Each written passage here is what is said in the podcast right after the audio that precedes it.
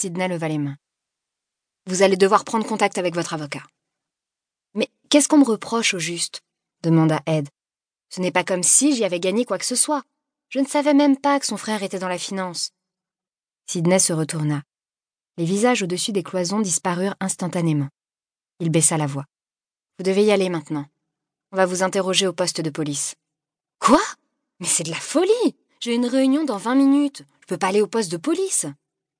Vous êtes suspendu jusqu'à ce qu'on ait tiré tout ça au clair. Vous vous foutez de moi? s'écria Ed avec un ricanement nerveux. Vous ne pouvez pas me suspendre de mes fonctions, c'est ma société. Il jeta en l'air sa balle en mousse et la rattrapa en leur tournant le dos. Personne ne bougea. Je refuse de partir. C'est notre société. Dis-leur, Ronan. Il se tourna d'abord vers son ami, mais celui-ci regardait obstinément ses chaussures. Il se tourna ensuite vers Sidney, qui secoua la tête. Il se tourna alors vers les deux hommes en uniforme qui étaient apparus derrière lui. Il se tourna en désespoir de cause vers sa secrétaire, qui s'était plaqué la main sur la bouche, et enfin vers le passage qui s'ouvrait déjà entre lui et la porte.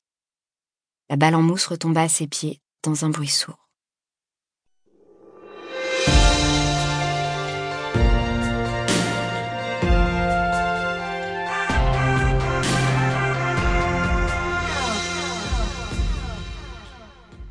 Chapitre 1er Jess Jess Thomas et Nathalie Benson se laissèrent tomber sur les sièges de la camionnette garée hors de vue de la maison de Nathalie.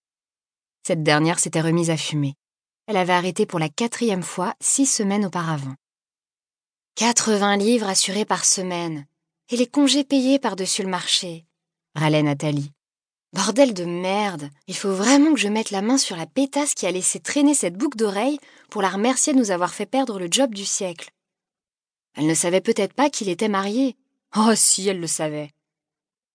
Avant de rencontrer Dean, Nathalie avait vécu pendant deux ans avec un homme qui s'était avéré avoir non pas une, mais deux familles à l'autre bout du Southampton.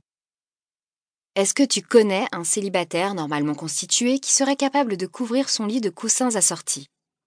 Oui, Neil Brewster. Tu as regardé la collection de disques de Neil Brewster? Répliqua Nathalie. 67% de Judy Garland et 33% de Pet Shop Boys, le comble du ringard. Cela faisait quatre ans qu'elles faisaient des ménages ensemble, du lundi au vendredi. À l'époque, le centre de villégiature de Beachfront était à mi-chemin entre le paradis et le chantier de construction. Les promoteurs immobiliers avaient promis l'accès à la piscine aux familles du quartier, et avait assuré à tout le monde qu'un grand lotissement haut de gamme serait profitable à leur petite ville portuaire. Leur raison sociale, Benson and Thomas Cleaning, était peinte au pochoir en lettres délavées sur leur véhicule. Nathalie avait ajouté un slogan de son cru en dessous. Besoin d'un asticage? Appelez-nous. Elle avait fini par l'effacer le jour où Jess lui avait fait remarquer que la moitié des coups de fil qu'elle recevait n'avaient rien à voir avec le ménage. À présent, la quasi-totalité de leurs clients étaient des résidents du lotissement de Beachfront. Presque personne en ville n'avait les moyens ou l'envie d'engager une femme de ménage, hormis les médecins, les avocats et les clients occasionnels tels que la vieille Madame Humphrey, qui ne pouvait entretenir seule son intérieur en raison de son arthrite. Le travail avait ses bons côtés. Pas de patron, une gestion autonome de son emploi du temps et la possibilité de choisir la plupart des clients. Le mauvais côté, étrangement, ne provenait pas des mauvais clients, il y en avait toujours au moins un, ou du fait que récurer des toilettes vous donnait l'impression d'être un peu plus bas sur l'échelle sociale que ce que vous aviez prévu.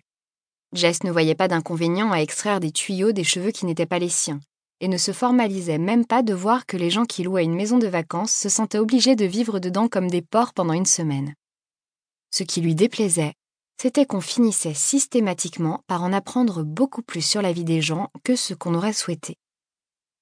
Jess aurait pu vous parler de la secrète addiction au shopping de Madame Eldridge, comme en témoignait les tickets de caisse pour des chaussures de créateurs qu'elle entassait dans la poubelle de la salle de bain, et les sacs de vêtements jamais portés qu'elle fourrait dans son placard sans même enlever les étiquettes?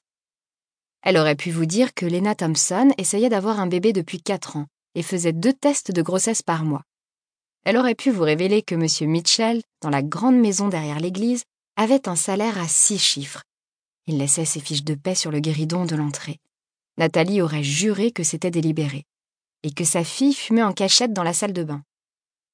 Si elle avait voulu, Jess aurait pu dresser une liste de femmes qui se donnaient toujours l'air impeccable, les cheveux parfaitement coiffés, les ongles vernis